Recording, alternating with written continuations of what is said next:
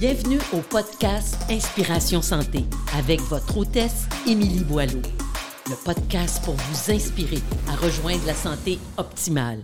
Merci à Stéphane de Équipe Castleman chez Rimax de nous accueillir dans ses locaux. Bonjour Mathieu, bienvenue au podcast Inspiration Santé. Merci d'avoir accepté l'invitation. Ben, merci beaucoup de l'invitation, ça fait vraiment plaisir.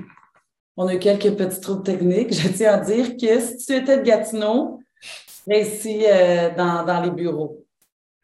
Oui, en fait, c'est certain. Au pire, je vais m'arranger cet été, je vais descendre. Parfait. Fait que là, je veux te présenter Mathieu Bouchard, naturopathe, fondateur d'un institut AAT. Donc, c'est une école, est-ce qu'on dit genre médecine fonctionnelle, formation continue?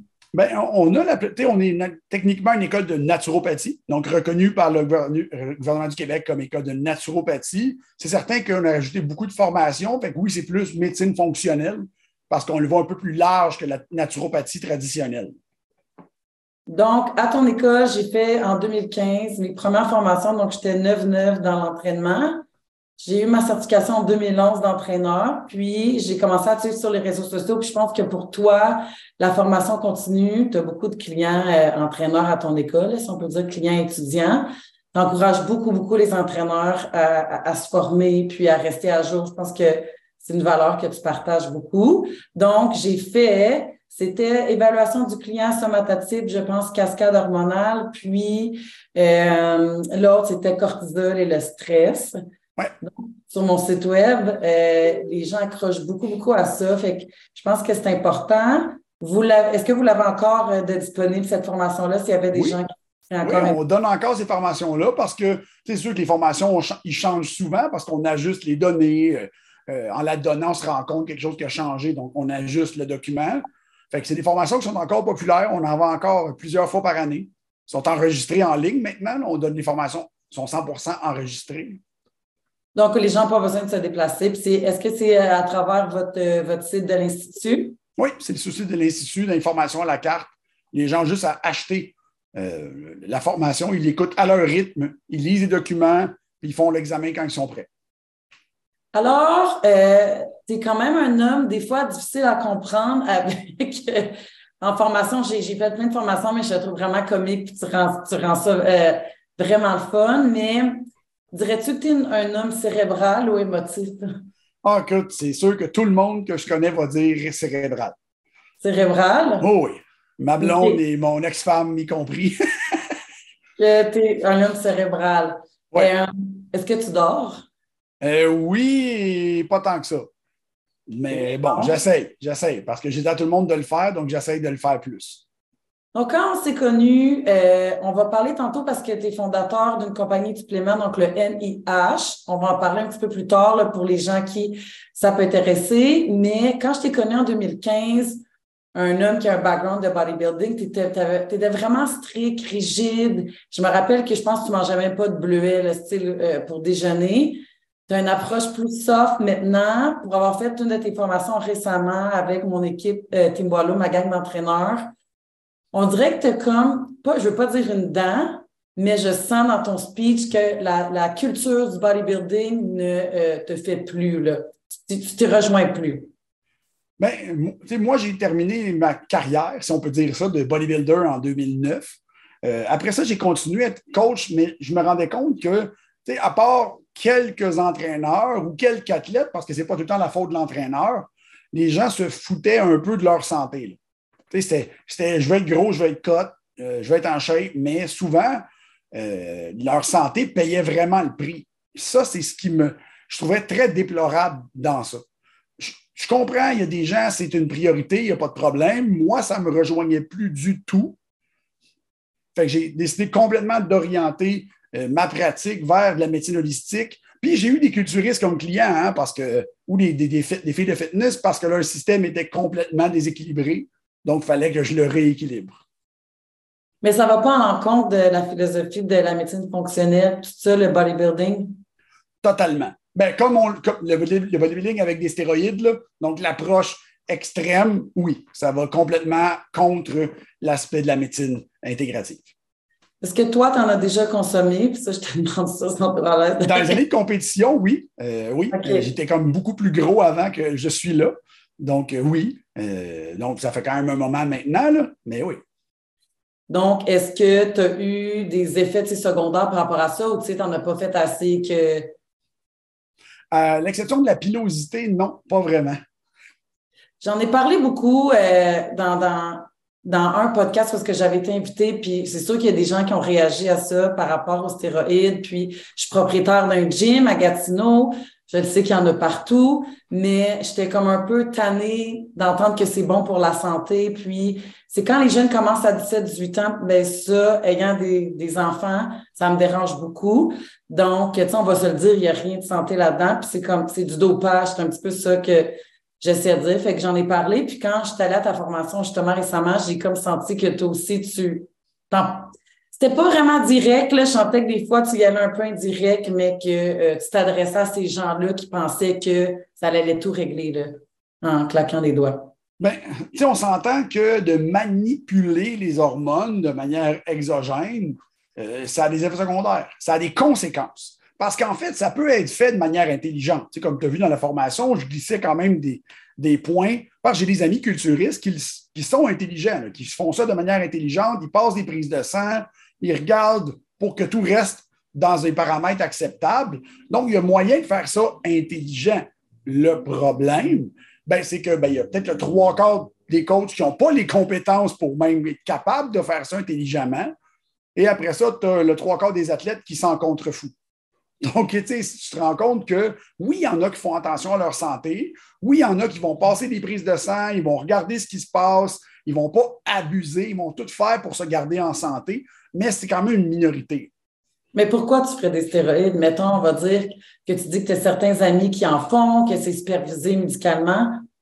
Pourquoi que si c'est ça serait pas dommageable pour la santé que pourquoi tu ne voudrais pas aller au gym puis avoir un, gain au niveau de la force, au niveau de la drive, au niveau de ta motivation? Tu sais, tout le monde voudrait optimiser leur, leur testostérone ou ben, oui, le problème, c'est que d'augmenter ton niveau de testostérone de manière exogène, ça vient avec des effets secondaires. ça vient avec une augmentation accrue des risques de maladies cardiovasculaires.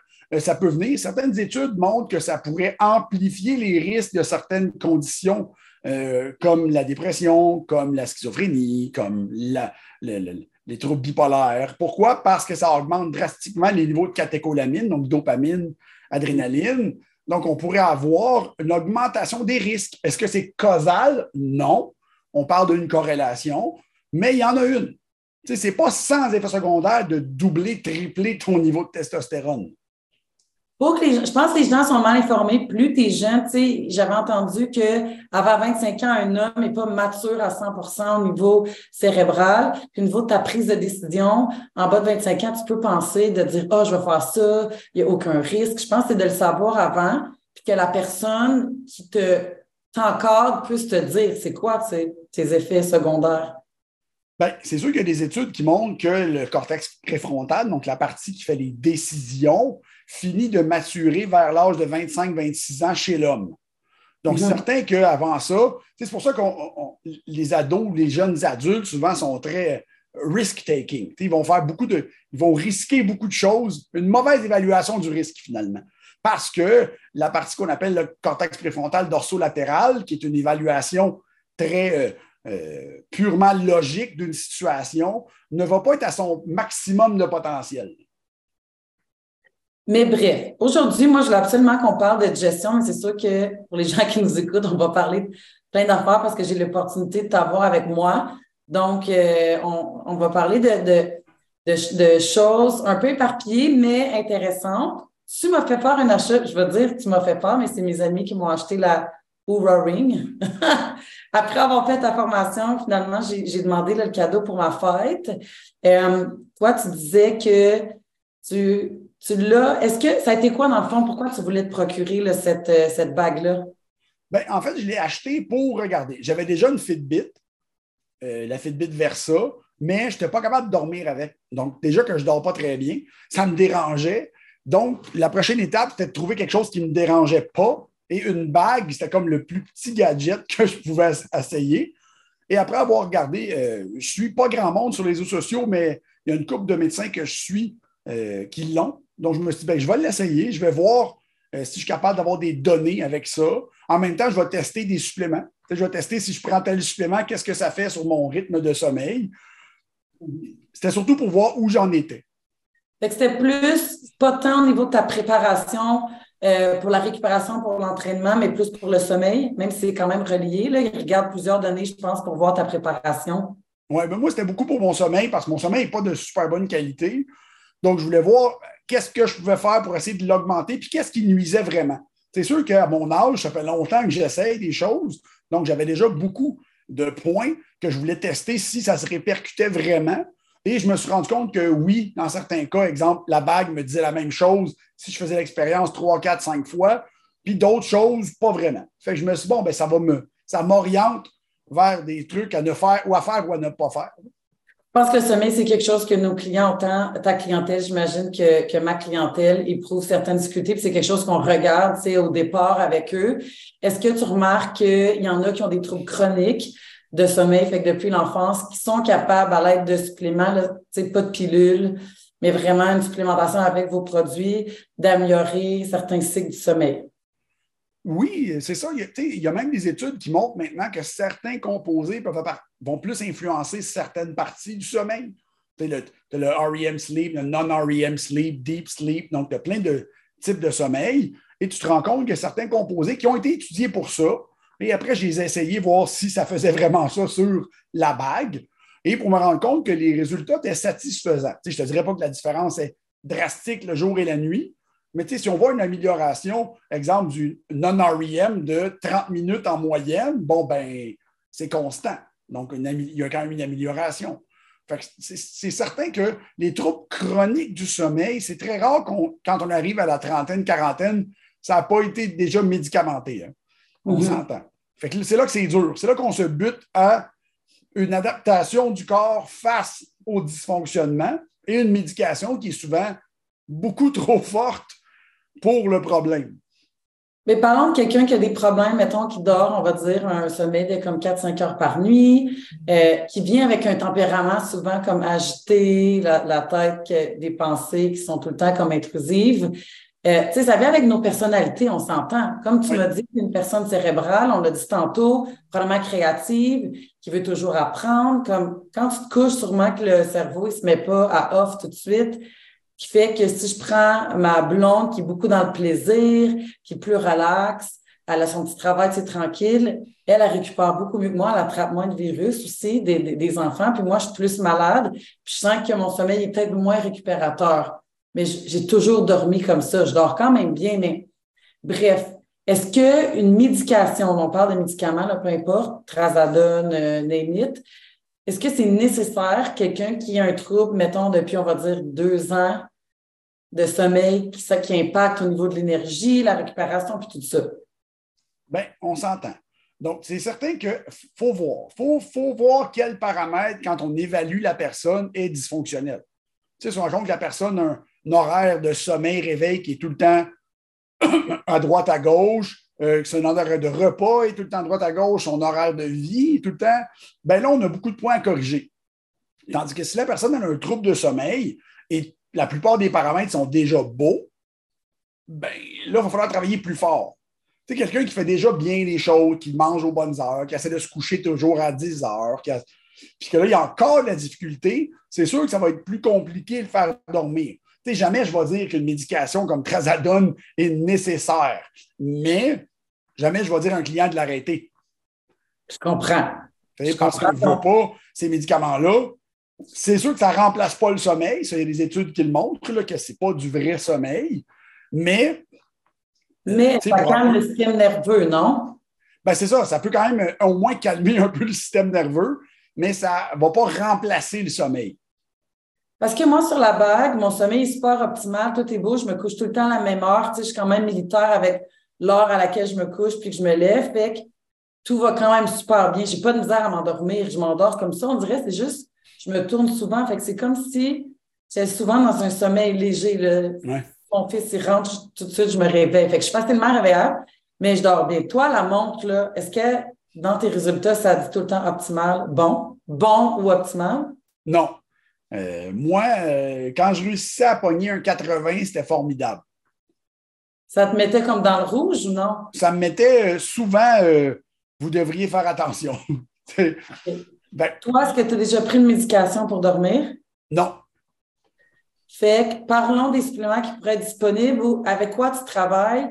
Tu sais, ça peut être intéressant pour ma clientèle aussi de savoir quand il y a un, trouble, qu'est-ce par quoi qu'on peut commencer? Là, on a déjà dit d'avoir un horaire où est-ce qu'on se couche toujours à la même heure, puis on se lève à la même heure. Euh, oublions les, comme tu sais, moi j'ai des jeunes enfants, ça, on n'a pas de contrôle quand même. même L'idéal, c'est juste d'établir une routine, hein, parce que tu sais, le, le corps va s'habituer à la routine dans un peu tout. Tu sais, euh, l'horaire des repas, euh, l'horaire de vie, l'horaire de sommeil, réveil. Donc, surtout sommeil. Réveil, ça peut varier un peu, mais le corps va s'habituer avec sa production de mélatonine, ses productions de cortisol, à arriver au sommeil en même temps que toi. donc, c'est un peu euh, la première chose. C'est sûr qu'après ça, ben, un bon supplément de magnésium de base, c'est comme la base pour aider à décompresser le système nerveux. C'est le minéraux par excellence pour aider à justement calmer le système nerveux, aider à réduire l'impact du stress. Puis il y a des études cliniques sur ça, comme quoi ça améliore l'humeur, ça aide à baisser les taux de cortisol. Donc, c'est un bon magnésium, c'est la première chose qui serait recommandée. OK, puis là, si moi, je vais aller m'acheter du magnésium, n'importe quel, c'est correct, je vais, je vais dans une espèce de boîte à grains, puis je parle à un naturopathe. Vous, avez-vous...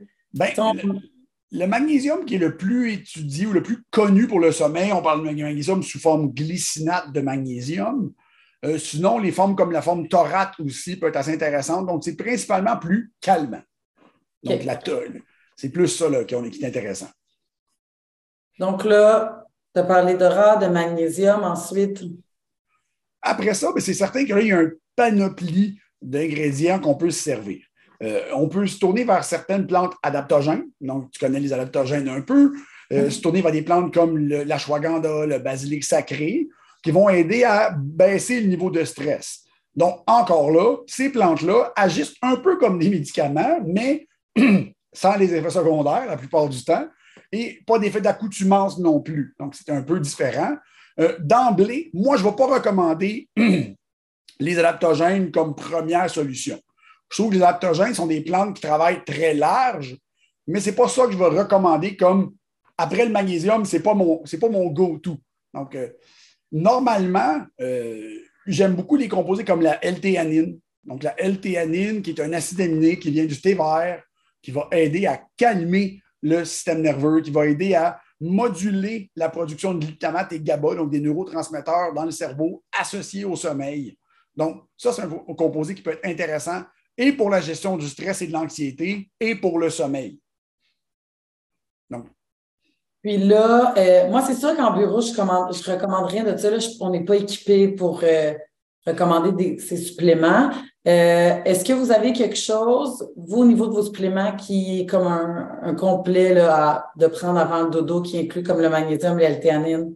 Oui, en fait, là, ce qui arrive dans, je te dirais, peut-être trois semaines, on va avoir un produit qui va s'appeler Restful. Donc, restful, donc euh, euh, récupérateur, la traduction exacte du mot restful, c'est en poudre. Donc, c'est du magnésium, de la théanine, du GABA, de la glycine. Donc, une poudre aromatisée que les clients peuvent juste mettre dans l'eau, prendre et aller 15, 20, 30 minutes plus tard. Euh, ça va faciliter beaucoup le sommeil. Donc, c'est un produit qui risque d'être en vente, je te dirais, dans la fin du mois, peut-être début juillet. Sur votre site, le NIH supplément. Oui, sur le, ah, des points de vente aussi. on a quelques points de vente. Là. OK. Tu sais, l'affaire avec les entraîneurs, puis dis-moi, est-ce que c'est un acte réservé à la naturopathie de conseiller des suppléments? Parce que nous, on, travaille avec la protéine en poudre, là, je veux dire. Mais on conseille ça de suppléments, fait qu'on y va avec la nourriture, entraînement, mais euh, rien, rien, rien, rien. Donc, comment ça fonctionne? Bien, euh, de recommander, parce qu'en fait, ce n'est pas une prescription, hein, c'est une recommandation, c'est une suggestion, euh, de, les suppléments. Encore là, il faut savoir qu'avant de donner des suppléments, il faut avoir de l'information sur la personne. Est-ce que la personne consomme des médicaments? Est-ce que la personne a des historiques de conditions médicales? Parce qu'il peut avoir des interactions. c'est sûr que quand on va avec le médicament comme le, le, supplément comme le magnésium, les risques d'interaction sont très, très, très, très, très faibles. C'est quand on rentre dans les plantes qu'il faut faire un petit peu plus attention. Donc, ça peut interférer avec les antidépresseurs, ça peut interférer avec les produits comme les antipsychotiques, ça peut interférer avec les sédatifs qui donnent pour le sommeil, comme le zopiclone. Donc, il peut avoir une interaction. Donc, c'est là qu'il faut poser des questions. Ce n'est pas un acte qui est réservé en soi. Il faut juste le faire de manière intelligente pour pas que ce soit dangereux pour le public. Exactement. Nous, quand on fait la consultation, on demande toujours les médicaments. Puis, euh, j'ai accès au dossier des entraîneurs. Puis, il y a beaucoup, beaucoup de gens sur les anxiolytiques, antidépresseurs. Donc, euh, tu sais, le pharmacien est équipé pour. Euh, est-ce que les clients peuvent aller voir leur pharmacien pour leur demander? Ce pas tous les pharmaciens qui sont très bien équipés pour connaître les différentes interactions. Il y a des logiciels et c'est pas méchant. Le pharmacien, c'est mon professionnel de la santé préféré. Souvent, c'est lui que j'envoie pour les questions. C'est juste qu'il euh, n'y a pas beaucoup de bases de données, en fait, non plus, qui sont très à jour. Donc, la majorité du temps, ça va être prends pas ça, ça peut interagir. Mais après ça, quand tu vas lire sur le sujet, tu pas trouver pourquoi ça va interagir. Il n'y a pas de connexion directe. Donc, c'est là que ça devient un peu abstrait. J'ai un ami aux États-Unis qui est maître herboriste, puis il me dit tout le temps, il dit, écoute, il dit, moi, ça fait 20 ans que je pratique. Il dit, des fois, ils disent de ne pas le faire avec ça, mais j'ai beau éplucher la littérature, il n'y en a pas de lien entre les deux. Fait qu'il dit, je l'ai essayé. fait qu'il dit, fait que, tu sais, moi, je ne ferais pas ça. Moi, je n'ai pas le droit. Donc, on n'a pas le droit de faire ça. Mais si le pharmacien dit que ça pourrait être dangereux, moi, les choses que je ne fais pas, c'est des plantes avec de la médication. Là, j'irai pas là. Même si je ne trouve pas le lien, même si je ne suis pas capable de trouver l'article qui dit que c'est dangereux, je vais écouter le pharmacien et c'est quelque chose. On le dit aux élèves, hein, on, le dit, toujours à nos élèves de ne pas faire ça, justement.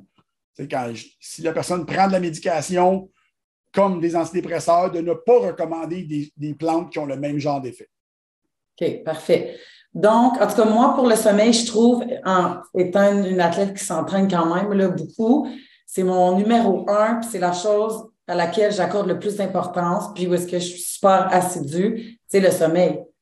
J'ai vu tellement une différence, comme là, je me couche même une heure plus tôt en sachant que ça se peut que je me fasse réveiller la nuit ou des trucs comme ça. Puis, on sait, le matin, notre humeur, l'énergie, l'anxiété, tout ça, c'est relié. Fait que je pense que euh, je suis certaine, tu sais, j'ai ça comme ça, que les gens dorment moins que dorment plus qu'ils sont supposés. Fait ça l'affecte beaucoup, beaucoup, beaucoup, beaucoup, beaucoup. Puis encore plus avec beaucoup de gens qui travaillent à la maison, fait que ça se couche plus tard parce qu'ils n'ont pas besoin de se lever plus tôt pour aller au bureau. Fait que je pense que les gens auraient davantage à travailler sur le sommeil. Ben, c'est certain que le sommeil, c'est un point primordial qu'on doit tous focuser sur essayer de l'améliorer. Il ne faut pas faire de l'anxiété non plus parce qu'on a un mauvais sommeil. le but, c'est d'essayer de l'améliorer. Euh, moi, je le sais que je ne dors pas super bien. Est-ce que je vais stresser à cause de ça? Non, je vais faire plus attention. Je vais mhm. faire exprès de me coucher un peu plus tôt parce que je sais que si je me couche plus tard, je dors plus mal. Je vais faire exprès de. Il fait noir dans ma chambre. Je vais faire exprès de plein de petites choses pour essayer d'avoir la meilleure qualité de sommeil que je peux avoir. Est-ce que tu te considères comme une personne anxieuse? Euh, oui. Personnellement, oui. Est-ce que ça, ça a un impact sur ton sommeil? Oui, parce que souvent, ce qui m'empêche de dormir, c'est les pensées. C'est incessant. Donc, c'est ça qui va m'empêcher de dormir. Genre des pensées comme il faut que j'apprenne plus, je pense c'est bon, plus comme euh, dans le mode performance. Ça, ça dépend vraiment. Euh, des fois, oui, ça va être de la performance. Des fois, ça va être des situations que j'ai vues dans la journée que je n'ai pas trouvé la solution. Puis là, je vais repasser les problèmes dans ma tête en boucle. C'est pour ça maintenant qu'un point qui a beaucoup changé avec quand on s'est rencontrés, euh, maintenant, à partir de 8 heures le soir, tu ne me verras jamais devant un ordinateur. Genre, je ne mm-hmm. travaille plus. Jamais. Est-ce que tu as vu une différence? Oui, parce que comme ça, au moins, ça me permet de déconnecter. Parce qu'après tout, pendant deux heures, je vais euh, la ranger, écouter la télé. Euh, je vais écouter la télé parce que la télé, moi, je trouve ça tellement niaiseux que ça me déconnecte complètement. Fait que souvent, j'écoute la télé pour ne pas réfléchir. Un une émission no-brainer. Exact. Je mets la télé et je vais mettre n'importe quoi. Je peux avoir vu un film dix fois, je vais le mettre pareil juste parce que je ne veux pas penser. Moi, je pense une personne plus émotionnelle que cérébrale. Euh, oui, je peux être dans ma pensée puis réfléchir, tout ça, mais plus émotionnelle. Est-ce que toi, tu te considères comme une personne extrêmement autodidacte? Oui, oui. Est-ce que tu penses que ton côté cérébral, intellectuel te nuit dans ton anxiété ou euh, dans ton stress quotidien? Est-ce que tu étais comme victime un peu de, de ça? Oh, clairement. On s'entend, ça vient avec le concept. Là. Donc, mon cerveau n'arrête jamais, mais pour toutes les raisons. Mais tu apprends à gérer. J'imagine avec ton expérience de comme justement de comme pas travailler jusqu'à 11 heures puis d'arriver à, te calmer un peu. J'apprends à sortir, j'apprends à aller prendre des marches, j'apprends à, mieux savoir quand arrêter de pousser parce que ça va juste, ça marche juste pas.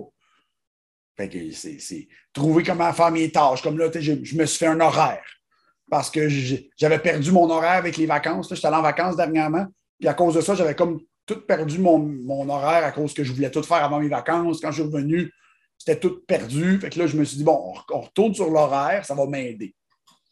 Là, on a parlé de l'anxiété et tout ça, euh, la digestion qui, peut être liée aussi. Est-ce que euh, tu penses que les gens, et pas ce que tu penses, mais les gens que tu vois, là, ils viennent souvent te voir pour les troubles digestifs, c'est quelque chose que tu, euh, je pense que c'est quelque chose que tu vois beaucoup en bureau. Oui, mais ça. Je vois beaucoup, beaucoup de gens aux, prises avec ça. Des fois, les gens ne viennent pas me voir pour ça. Ils viennent me voir parce qu'ils vont aux toilettes. Ils viennent me voir parce que d'autres raisons. Puis quand on les évalue, on se rend compte que leur système digestif, ben, ça va pas très bien. Donc, ils vont à la selle une fois par semaine, ils ont des gros ballonnements. Ou le contraire, hein, j'ai eu des cas de diarrhée dans les dernières années. J'ai eu trois, quatre cas de diarrhée intense. Pourtant, le médecin avait été vu, il n'y avait pas de maladie, tous les check-ups médicaux avaient été faits. Puis il y avait de la diarrhée en continu qui se passait. Donc, euh, Quelqu'un là, qui, vient de voir justement qu'il y a des troubles, est-ce que tu le conseilles tout de suite d'avoir comme une référence médicale, d'aller avec le médecin ou tu interviens tout de suite?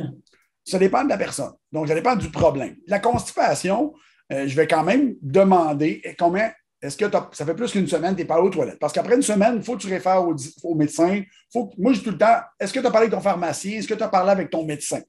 Si la réponse est oui, j'ai vu un médecin, le médecin ne peut rien faire, il m'a donné X, Y, Z, ça ne fait rien. J'ai passé des prises de sang, j'ai passé plein, puis il n'y a rien. Moi, quand tout a été fait et il n'y a rien, ben là, je vais agir. Bon, mais qu'est-ce qui fait qu'on pourrait être constipé pendant une semaine? Mais écoute, le, mouvement intestinal, donc la connexion euh, système nerveux avec le système nerveux entérique, donc le système nerveux de l'intestin, est assez impressionnante. Donc, on le sait que ce, que ce qui se passe dans la vie peut impacter le transit intestinal. Hein. On le voit, on est plus stressé, on ça va influencer la digestion, mais ce n'est pas rare que quand c'est un problème qui s'étend donc sur plusieurs années, voire plus, plusieurs décennies dans certains cas, ben, l'intestin soit rendu tellement habitué à ne pas répondre qu'il n'y a plus grand-chose qui se passe. Là. On n'a pas assez d'envoyer des signaux. L'intestin ne se contracte pas, ne se vide pas. Donc, les gens sont rendus à prendre des laxatifs de manière quasiment chronique pour aller aux toilettes. Puis là, c'est là qu'il faut, faut, rebâtir la pyramide. Il faut repartir en haut et restimuler le péristaltisme, restimuler la connexion avec le nerf vague, finalement, qui va aider à stimuler le péristaltisme pour faire avancer l'intestin. Parce que l'intestin, lui, se contracte, donc fait avancer la nourriture. Et dans ces cas-là, les gens, souvent, ça ne se fait pas. C'est très difficile de travailler avec des clients qui, vivent de constipation chronique, qui ont été voir le médecin, qui ont passé des tests, qui n'ont rien à faire, qui ont une, perte de poids en plus. Fait que, tu sais, sur l'humeur, être ballonné puis constipé, il n'y a rien de plaisant. Tu n'es pas de bonne humeur. C'est comme, tu sais, c'est pas le fun. souvent, tu vois que ça fait comme 20 ans, mais il y a, des effets aussi là-dessus. J'avais une cliente, je me rappelle, j'ai lu pendant trois ans, c'était chronique, chronique, une fois par semaine. Puis elle a eu un cancer de l'intestin. J'ai trouvé ça tellement triste comme dans sa quarantaine, puis est correcte maintenant, mais je pense qu'il ne faut pas prendre ça à la légère, la constipation non plus. Les deux, en fait, ne devraient pas être pris à la légère. même la diarrhée chronique ou la constipation chronique, parce que l'impact que ça peut avoir au niveau des bactéries intestinales et vice-versa. Hein. Des fois, les bactéries vont avoir un impact sur le transit ben, à long terme, l'adaptation va être négative. Donc, l'adaptation ne sera pas bonne pour vous, c'est sûr. Donc, qu'est-ce qui a causé votre constipation ou qu'est-ce qui cause votre diarrhée va vous amener des problèmes sous-jacents avec le temps. Point. Assurément, mais la personne qui est constipée, est-ce qu'il y a un effet au niveau de la perte de poids? Est-ce que celle qui est constipée va avoir plus de difficultés de perdre du poids que celle qui a la diarrhée? Je te dirais que c'est pas clair hein, au niveau de la perte de poids. Le pourquoi est constipé peut influencer sa perte de poids. on s'entend que la perte de poids est souvent reliée à du stress chronique, pas la stress de poids, mais la, constipation est souvent associée à un niveau de stress assez élevé. Le niveau de stress assez élevé, lui, va être influencé sur la perte de poids. Donc, on est souvent, c'est indirect parce qu'il n'y a pas tellement de différence. Oui, il y a une différence au niveau de l'absorption, donc des nutriments, parce que si la personne est constipée, le nutriment passe plus de temps dans l'intestin. Donc, il y a une différence qui est sûrement quand même un peu mineure sur l'absorption des calories en tant que telle. Donc, je ne pense pas que l'effet est direct. Je pense que c'est un effet indirect. Mais sur ta balance, il va avoir un effet direct que ton poids va être plus, tu sais, selon. Oui, mais c'est que tu ne vas pas aux toilettes, tu retiens les matières fécales, euh, ce n'est pas idéal. Non, c'est ça. Ensuite, les diarrhées, on en voit. Il y a tellement de, de, gens qui m'appellent Oui, moi, j'ai le syndrome du côlon irritable. Oui, moi, j'ai, je, suis intolérante au gluten. C'est, quasiment comme une personne sur six là, qui me dit qu'il y a le côlon irritable. Ça, c'est sûr. C'est comme après qui qui dit ça, le médecin, c'est pas un gastro-entérologue qui a vu tous ces gens-là, on s'entend là? Bien, tu sais, le, syndrome du côlon irritable, j'appelle ça des diagnostics poubelles un peu. C'est des diagnostics syndrome. Donc, on regarde des symptômes, puis on donne un, on donne un nom de condition. C'est ça que ça veut dire un syndrome. Hein? C'est une collection de symptômes. Ce n'est pas un diagnostic très précis en soi. Et ce qui est intéressant avec la science, c'est que la science est tournée beaucoup vers le syndrome du côlon irritable parce qu'il y en a vraiment beaucoup. Exact. la solution de la médecine, c'est quoi? Un antidépresseur. Oui. Mais quand tu regardes l'étiologie, donc le pourquoi, on se rend compte que c'est beaucoup plus associé à l'état du système nerveux et au stress qu'à l'alimentation. Mm-hmm. Oui, au niveau de l'alimentation, est-ce que tu penses que justement c'est réversible dans le sens que quelqu'un qui a le corps irritable, que là, il peut manger aucune salade, aucun légumes crus, euh, ballonnement à côté, que je sais pas, la personne, moi j'en connais, là, qui ont pris des antidépresseurs, puis que la constipation a arrêté, puis que les diarrhées ont arrêté, puis que les ballonnements ont arrêté ou qui ont changé d'antidépresseur, puis que l'antidépresseur n'était pas assez fort, ils ont changé, puis là, les, les, troubles ont, arrêté. Tu sais, est-ce que ça, ce n'est pas nécessairement permanent? Tu n'es pas en crise, c'est sûr que tu n'es pas en crise tout le temps, mais jamais je croirais d'être ballonné 12 euh, mois par année, c'est normal là, d'avoir d'être. Tu sais, moi, je veux dire, ça ne m'arrive pas d'être ballonné. À moins vraiment que j'ai trop mangé, mais je veux dire, je peux manger n'importe quoi, puis d'avoir un feeling, tu sais, je sais c'est quoi, là, j'étais enceinte, je comprenais pas c'était quoi l'expression d'une femme enceinte de trois mois. Une fois que tu es enceinte, tu comprends c'est quoi être ballonné, puis c'est vrai, c'est pas le fun. C'est pas juste d'être gonflé, c'est en dedans comment tu te sens? Moi, à mon avis, c'est réversible parce que l'intestin humain est très plastique, donc très modifiable. Donc, on peut l'adapter quand même rapidement. Après ça, euh, selon la personne, puis ça fait combien de temps que la personne a le problème, ça peut être long. Fait que nous, étant entraîneurs, quand on a des cas comme ça dans notre bureau, tu sais, comme là, euh, j'ai une de mes entraîneurs qui me disait, je disais que je m'en venais au podcast avec toi, comme j'ai une, cliente qui a de la diarrhée chronique, ça l'achale, comme vraiment pas mal au ventre, elle pas de crampes, mais elle y va deux fois par jour, puis c'est vraiment comme une diarrhée. Selon nous, on regarde l'échelle de Bristol, c'est comme de 1 à 8, là, puis on peut voir que rendu à 8, c'est une diarrhée, là. Fait que deux diarrhées comme ça, puis quand tu es ailleurs, c'est moins le fun, fait que c'est accaparant. Qu'est-ce qu'on pourrait faire avec ces clientes-là? Bien, là, la première étape, c'est de regarder s'il y a des aliments qui sont pires. de faire des, des éliminations au niveau de certains aliments. Est-ce que ça peut être des. Euh, comme si tu parlais tout à l'heure de la laitue, mais il y a des gens que les légumes euh, qui, sont, qui sont durs, comme les branches de laitue, comme certains crucifères, peuvent irriter un peu et créer la diarrhée. Encore là, tu as aussi des gens qui sont. J'ai eu une cliente dernièrement comme ça, très, pas intolérante au lait, pas du tout, même, elle n'a le but toute sa vie. Mais là, maintenant, avec, elle a d'autres conditions médicales, maintenant, ça lui donne des diarrhées.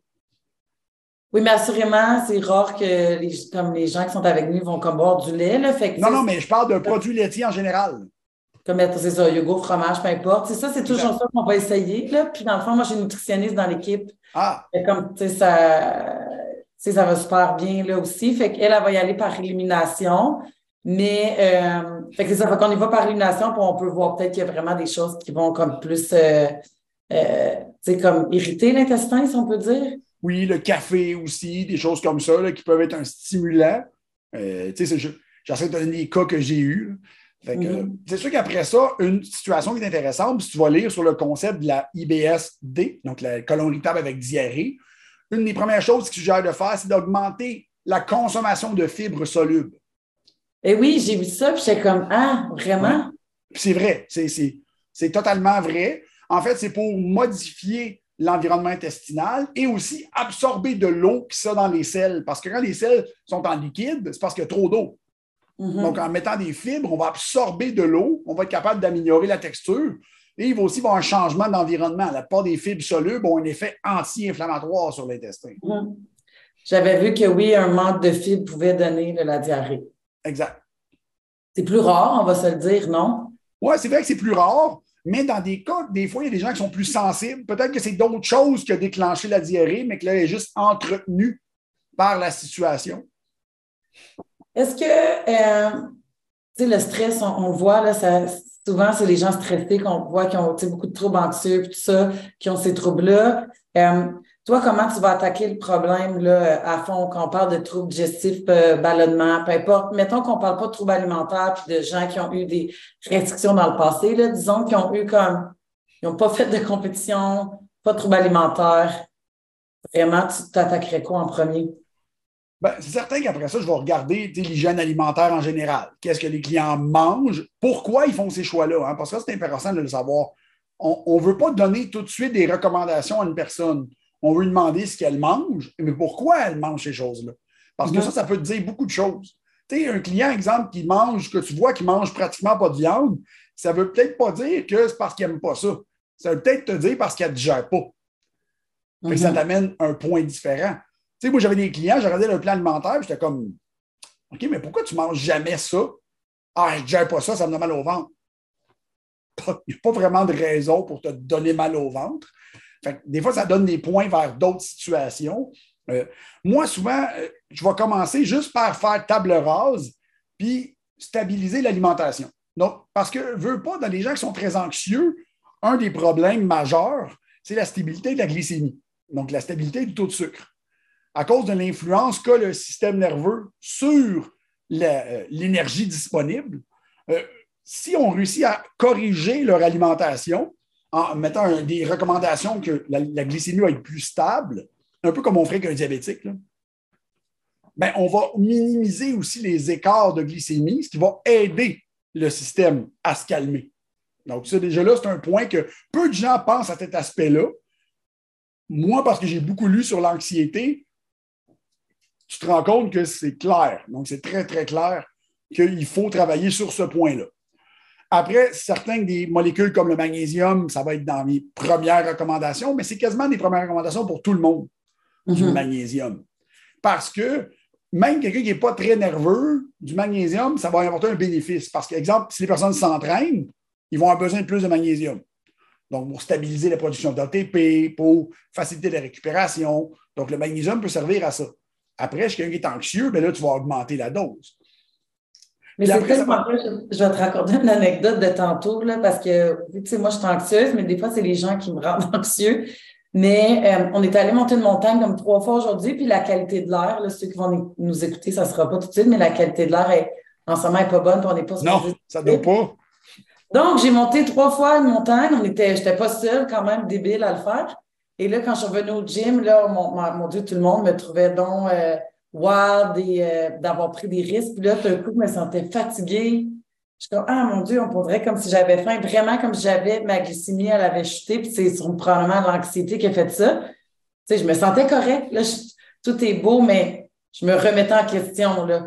Fait que automatiquement, quand je vis de l'anxiété, oui, ça, je me sens plus quand je peux trembler ou avoir. C'est rare, là. Mais je veux dire que oui, ça peut avoir un impact sur la glycémie. Souvent, on n'y pense pas, mais de stabiliser. Puis, je pense qu'il y a beaucoup de gens qui peuvent euh, bénéficier d'une alimentation qui va stabiliser la glycémie aussi, là.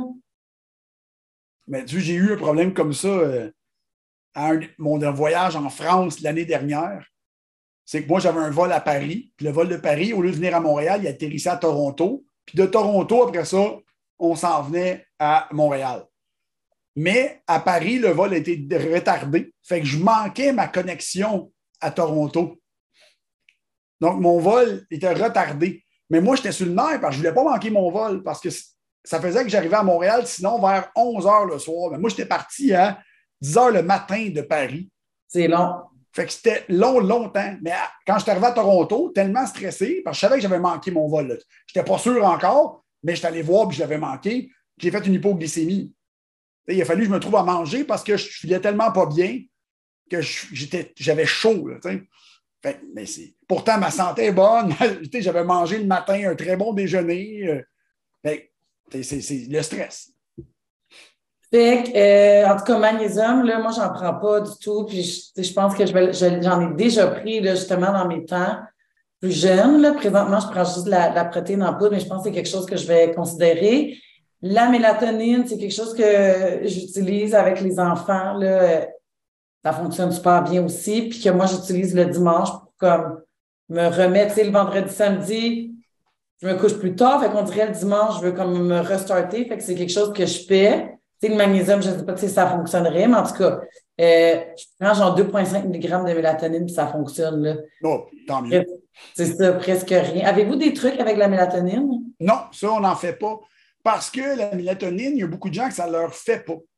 Dans quel sens? Le matin, ils vont se lever plus fatigués, plus gommés.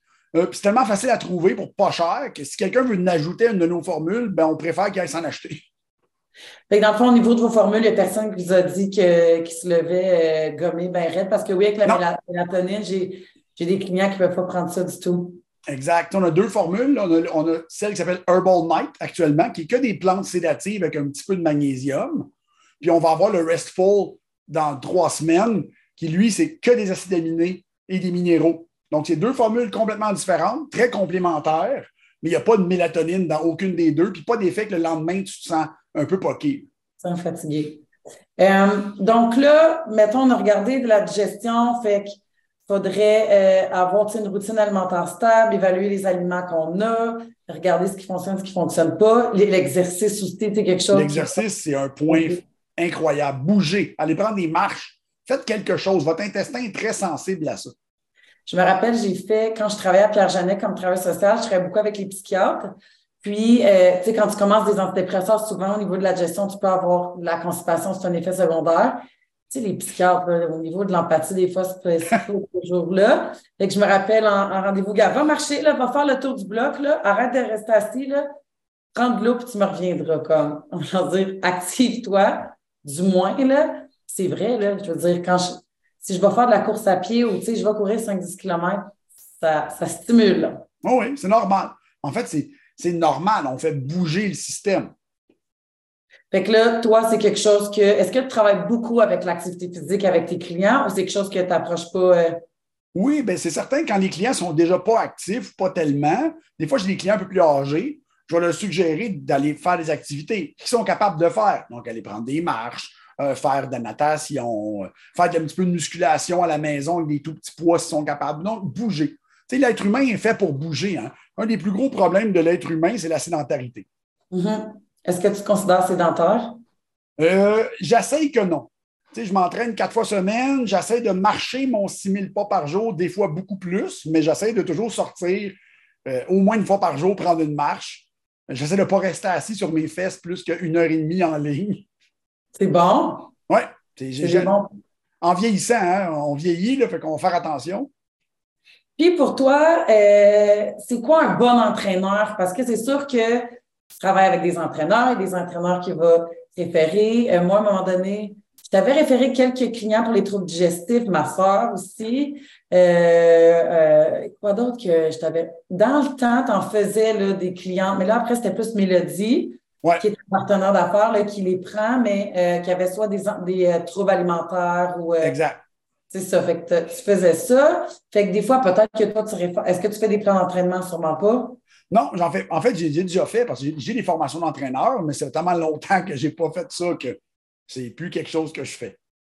Fait que euh, c'est pour toi, un entraîneur que tu estimes ou que tu référais tes clients, c'est quoi un bon entraîneur? Parce que je le sais que sur ton Facebook, honnêtement, c'est divertissant. Tu peux essayer de protéger ton, ton, euh, les gens, les auditeurs, peu importe, tes, membres Facebook, des charlatans qui essaie de dire un paquet d'affaires, comme je sais pas, j'ai vu cette semaine, tu disais, euh, c'était quoi, tu disais par rapport, ouais, si tu manges des glucides au déjeuner, tu n'iras pas en enfer, tu sais, je sais pas quoi. Tu je sais pas. tu peux te moquer de, c'est sûr, certains entraîneurs, mais je veux savoir, le dans ton livre à toi?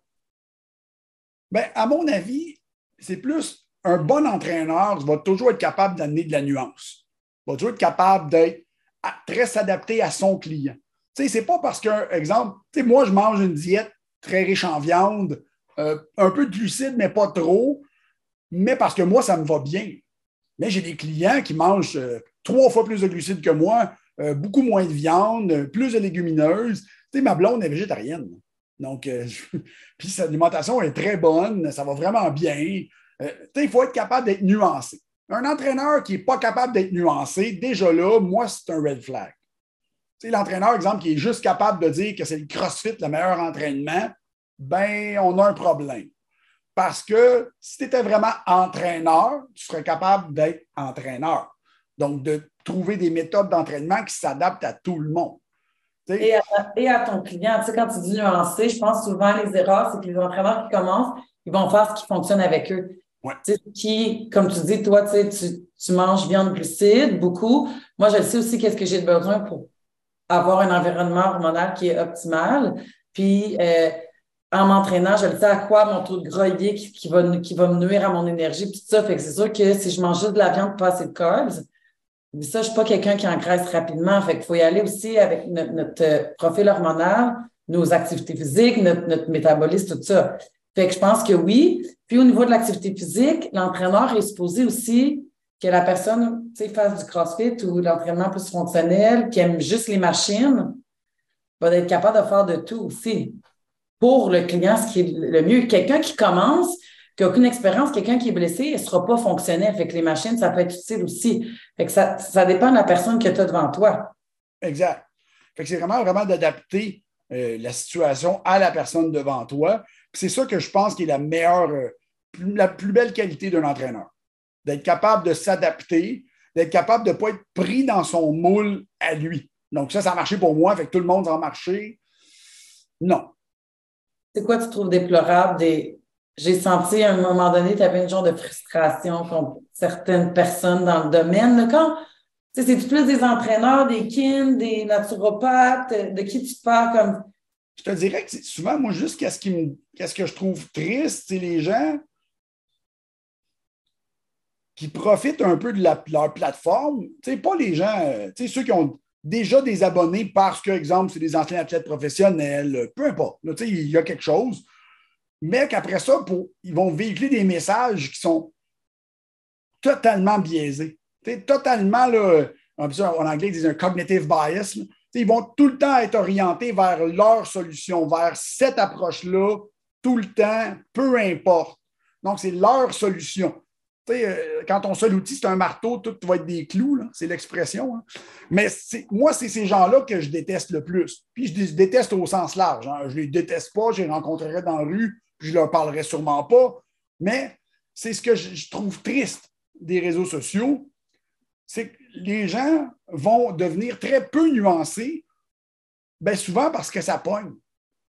les gens veulent des solutions. Les gens veulent une solution facile. Oui, en étant très drastique, hein? Euh, je vais dire comme toi, ça pogne, mais il y en a qui utilisent ça, tu sais, la méthode un peu sexy puis de promotion pour aller chercher des clients. Ouais. Nous, Team voilà, on dirait, si je parlais avec mon associé, on ne l'a pas, ça, puis je suis comme, on l'a pas, tu sais, on a... Il y en a vraiment qui l'ont, le marketing. Tu sais, moi, j'en fais du marketing, je, tu sais, oui, là, mais comme, je ne veux pas fourrer personne. Comme, c'est ben, ça. moi, je pense que c'est un discours que j'ai avec Mélodie souvent, c'est ma partenaire d'affaires. Moi, je suis prête à faire du marketing tant que je ne vais pas vers fourrer quelqu'un. C'est ça ma. Je suis prête à en faire, je vais faire des vidéos professionnelles, je vais me vendre, mais c'est pas vrai que je vais te faire à croire que si tu ne pas mon service, tu vas donc mal aller. Il y a une nuance. Là. Non, tu sais, tu viens de partir une compagnie de suppléments. Il faut que tu aies un marketing. Le fait que tu es connu, que tu as ton école, que vous faites des formations, tu, vas l'utiliser. C'est sûr, c'est être entrepreneur, comme surtout les premières années, c'est difficile. Il faut que tu aies un plan, il faut que tu aies une stratégie. sais, moi, je suis capable d'être requin, mais comme c'est vraiment ma, la passion qui m'a euh, motivée d'être entraîneur parce que j'aime ça. J'ai toujours fait pour les bonnes raisons, toujours dans l'intérêt du client. Puis, je pense que ce qui m'a aidé, c'est, j'ai appris aussi, puis je l'ai dit à mon équipe, dis pas quelque chose que tu connais pas la réponse, puis suppose pas quelque chose. C'est vraiment mieux. Même moi, là, je, gars, je sais pas la réponse. J'ai aucune idée, je, je vais la trouver, ou tu sais, tu pourrais aller voir telle personne. Je reste dans mon terrain, je n'hésite pas à référer, je n'hésite pas à aller chercher de l'aide.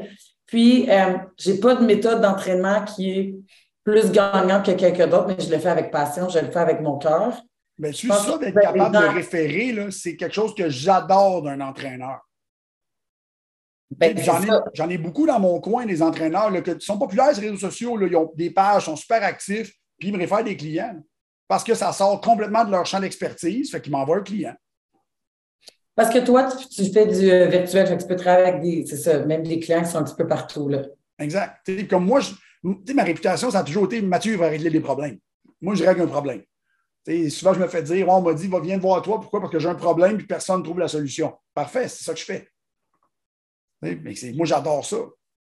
Non, puis il faut, faut, à Gatineau, on n'a pas tant de gens qui font qui sont connus, tu sais, comme par rapport à ce que toi tu fais, ou en tout cas, bref, c'est le fun d'être capable de référer. Mais je pense qu'être entraîneur, moi, la façon que je le vois, on n'est pas kin, là.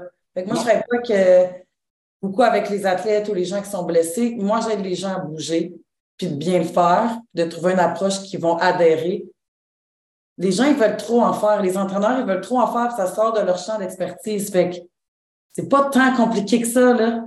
Non, la base n'est pas compliquée.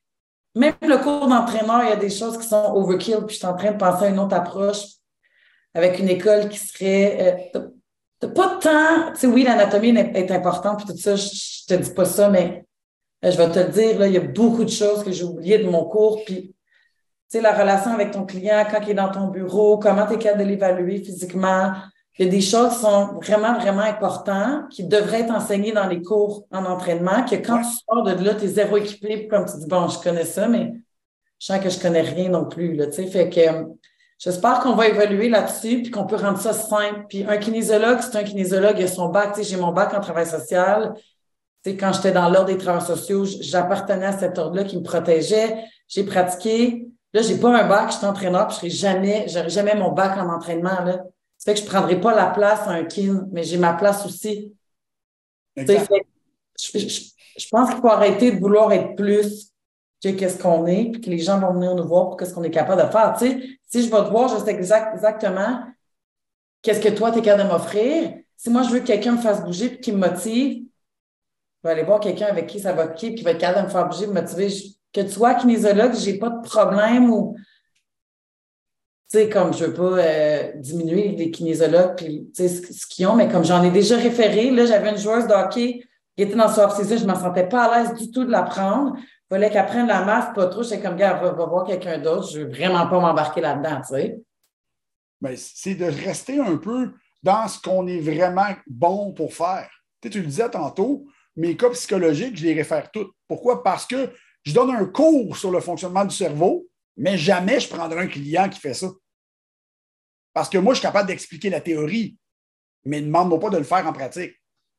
Pourquoi? Parce que je ne suis pas émotif, donc je ne suis pas capable d'embarquer dans le, dans le pattern émotionnel du client. Mais est-ce que, comprendre. Hein?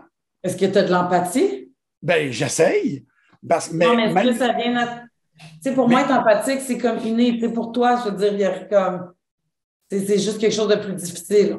Exact, parce que moi, je vais toujours essayer de voir la solution logique ou la réponse logique au problème.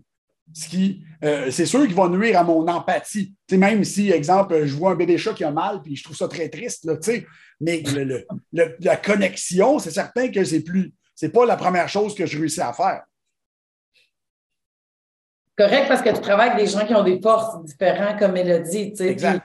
C'est correct, sais, je, pense qu'il y a certaines personnes qui ont vraiment beaucoup besoin d'empathie, puis il y a d'autres situations que, que ça a moins sa place. C'est correct, mais moi, quand, euh, par rapport à certains objectifs de fitness, j'aime mieux travailler quelqu'un qui, justement, qui trouve la solution. Je ne veux pas d'émotion. Ça dépend qu'est-ce qu'on fait. Ben, c'est ça. Comme moi, mon rôle, c'est de trouver des solutions à des problèmes. Ben, les émotions, OK, là, j'ai beaucoup plus appris sur le fonctionnement des émotions. Fait que c'est sûr qu'après ça, au niveau de la manière que la personne va s'exprimer, moi, ça va juste m'ajouter une couche d'information finalement. Tu sais, ça ne changera pas mon comportement émotif parce que ce n'est pas ça le but. C'est drôle, ma blonde, elle est, bonne aussi. Ma blonde actuelle, Annie, est très émotive. Elle a étudié là-dedans comme travailleur social. Euh, fait qu'elle a dans ce domaine-là. Fait qu'elle me disait l'autre fois, ça te sert à quoi d'apprendre tous ces raisonnements-là si tu n'es pas capable de les appliquer? Ben, je dis, tu ne comprends pas que moi, je peux pas l'appliquer de manière travailleuse sociale parce que ça ne me rejoint pas. Mais d'apprendre la connexion avec ce que je sais déjà, ça me rajoute une couche d'information. Fait que moi, ça me rajoute des données, finalement. Bien, tu sais, tu es un gars, je trouve quand même que tu arrives à bien, bien euh, entrer en relation avec les gens. Peut-être que pour toi, socialement, c'est plus difficile de, de créer un lien, mais en tout cas, si oui, ça paraît pas. Ça, parce que souvent, les gens qui sont plus cérébrales, c'est différent. J'aime parler aux gens. social, le genre, je veux dire. J'aime beaucoup parler aux gens. J'adore parler aux gens. C'est juste qu'après ça, être capable de saisir une personne, c'est pas ma force de la saisir émotivement. exact. C'est un peu, c'est un combat tout le temps. Hein, euh, des fois, on va, on va quelque part, puis là, je parle, de ma blonde, on s'en va, ma blonde, elle dit T'as pas remarqué que cette personne-là était super mal à l'aise quand tu as dit ça? Non, pas du tout. Je m'en suis pas rendu compte. elle dit Oui, elle dit ben, OK, bon, une chance, je n'ai pas continué là-dessus, mais euh, c'est pas quelque chose qui me vient facilement. Mais bref, ça fait de toi ton, ton être, puis euh, tu sais, moi, j'ai appris à te connaître à travers les formations, tu es super intéressant. Puis je pense que ce que je ressens de toi, puis même quand je t'ai demandé de venir au podcast, tu, tu m'as dit oui, c'est que tu veux aider les gens quand même avec euh, ton humour, avec ta façon. Puis ça, j'aime bien ça. Puis si tu es dans un travail qui est complexe, c'est comme tout le temps une zone grise. Moi, tu sais, souvent, je vais aux formations, puis je suis comme. C'est souvent gris, là. Fait oh, pas le choix. Je comprends, tu sais. Euh, fait qu'en tout cas, moi, je, euh, je, je, veux, souhaite les, je, je, suggère aux gens d'aller voir vos, vos, suppléments de un, puis euh, de deux, si jamais il y en a qui veulent te contacter, qui ont, euh, toi, tu fais trouble digestif, quoi d'autre? Ben, trouble digestif, c'est beaucoup. Euh, je te dirais que c'est quasiment 50% de ma clientèle facilement parce que c'est peut-être le trouble que le monde sont le moins à l'aise avec. Puis moi, je suis assez à l'aise avec ça. donc, après ça, ben, c'est sûr que je ne peux pas rentrer dans la pathologie. Hein. Je ne suis pas médecin, je ne suis pas nutritionniste, donc je ne peux pas y aller avec les pathologies. Mais oui, euh, tout ce qui est euh, gestion de l'appétit, euh, gestion, gestion du système digestif, gestion du sommeil, gestion du stress, c'est des choses que je peux faire. Tant qu'on n'est pas dans la pathologie, moi, je peux t'aider à optimiser ça. On parle, fait quelqu'un qui est diabétique, par exemple, tu ne pourrais pas l'aider. Je ne pourrais pas l'aider avec son diabète. Donc, légalement, s'il est diabétique, c'est une nutritionniste qui doit le suivre pour son diabète. Bien, c'est ça. Bien, justement, mais exemple, un, quelqu'un qui est diabétique qui euh, veut venir nous voir pour sa perte de poids, mais que son diabète est contrôlé, maintenant, je n'y prends même plus. Puis là, on parle diabète contrôlé, suivi. Je ne veux même plus embarquer là-dedans. Là, j'ai une nutritionniste dans l'équipe. Fait correct, mais je veux dire, avant, on les prenait. Ben, je veux dire, je n'allais pas traiter son diabète, là Sauf que ça dans. C'est une zone très grise, hein, parce que, tu sais, moi, j'ai déjà eu des clients qui sont venus me voir pour ça. Euh, puis, je ne mentirai pas, je leur ai dit Est-ce que tu as vu une nutritionniste? Oui. Est-ce que ça a marché? Non. Est-ce que tu as demandé d'en voir un autre? Oui. Est-ce que ça a marché? Non. Euh, moi, je ne peux pas t'aider avec ton diabète. Moi, ce que je vais faire, c'est regarder ton alimentation, puis essayer que ça soit mieux. Parce qu'on s'entend, là. Le diabète, pour une personne normale, euh, c'est juste le fonctionnement de l'équilibre énergétique qu'il faut que tu améliores. C'est sûr que le diabétique est rendu plus profond dans son dysfonctionnement. Fait que tu vas peut-être avoir plus de travail à faire, mais jamais je vais dire au diabétique, moi, je vais traiter ton diabète. Jamais. jamais même je vais essayer de traiter son diabète parce que ce n'est pas ça le but. Mm-hmm. Le but de l'approche, c'est que le client va me dire oh, mais je n'ai pas d'énergie, je dors très mal. Parfait, on va essayer de voir si on peut te donner de l'énergie. Si on a des problèmes avec ton diabète, j'ai les amis nutritionnistes, je vais les appeler. Pour finir, si je te demandais quelque chose que toi t'appliques dans ta vie, ça serait quoi ton truc pour atteindre un équilibre, une harmonie, une santé le plus optimale possible? Euh, je suis certaine qu'il y a eu des moments dans ta vie où est-ce que tu étais en déséquilibre. Je suis certaine que ça Tu t'es pas rendu où tu es aujourd'hui avec juste des moments équilibrés où est-ce que euh, tu bien manger, bien dormir, tout ça. Fait que maintenant, là, euh, à que tu es rendu avec ta sagesse, je souhaite, ça serait quoi, selon toi, ton conseil pour la santé optimale? Bien, apprendre un peu à s'écouter. Puis, pas les, les, petits symptômes ou les petits bobos, tu dis, oh, mais c'est pas grave, ça va passer. Ben, c'est déjà un signe qu'il faudrait peut-être t'arrêter. Quand tu t'en rends compte, parce que ton système te dit toujours des choses, hein, va te parler, va se manifester de X, Y, Z manière. Euh, moi, je me suis rendu compte avec le temps qu'il y a des points sur lesquels, quand je me mets à, disons, abuser de mon propre système, oups, il y a un effet secondaire qui apparaît. Oups, moi, c'est ma digestion beaucoup qui vient problématique. Euh, puis, ah, maintenant, quand je vois que ouf, je suis souvent ballonné, euh, mon transit est moins régulier, puis pourtant, je mange toujours très bien. OK, là, c'est le temps de breaker. on va se laquer sur le café, on va me coucher un peu plus, faire une sieste l'après-midi si je peux. On va ah, peut-être se laquer sur le gym pour. Fait que le, conseil, c'est de commencer à s'écouter. Ignorez pas ce, que, ce qui va mal. Arrêtez de considérer que vos petits inconforts sont normaux. Bon, j'adore ça. Apprendre à s'écouter. Oui. Merci. Puis c'est quelque chose que moi aussi euh, j'applique. Je pense qu'en vieillissant, on le sait, là, justement, que les petits bobos deviennent des gros bobos si on, les attaque pas. Parce que les gens sont tellement habitués d'avoir les petits inconforts des fois que pour eux, c'est normal. Ouais, non, c'est pas normal. Il peut avoir des légers inconforts sporadiques. Quand c'est rendu tout le temps, là, c'est plus un inconfort. Mm-hmm. Non, c'est vrai. En tout cas, merci Mathieu d'avoir euh, de nous avoir partagé toutes tes connaissances. Puis en souhaitant que tu viennes à Gatineau, qu'on puisse avoir une qualité A1 d'image. Puis euh, peut-être que je t'emmènerai à Gatineau euh, pour une formation bientôt. Oh oui, mais je regarde ça cet été. Là. Ma blonde va avoir des vacances, on va descendre à, on va descendre à Gatineau. Good, ben on se voit bientôt. Merci. Bye bye, Émilie.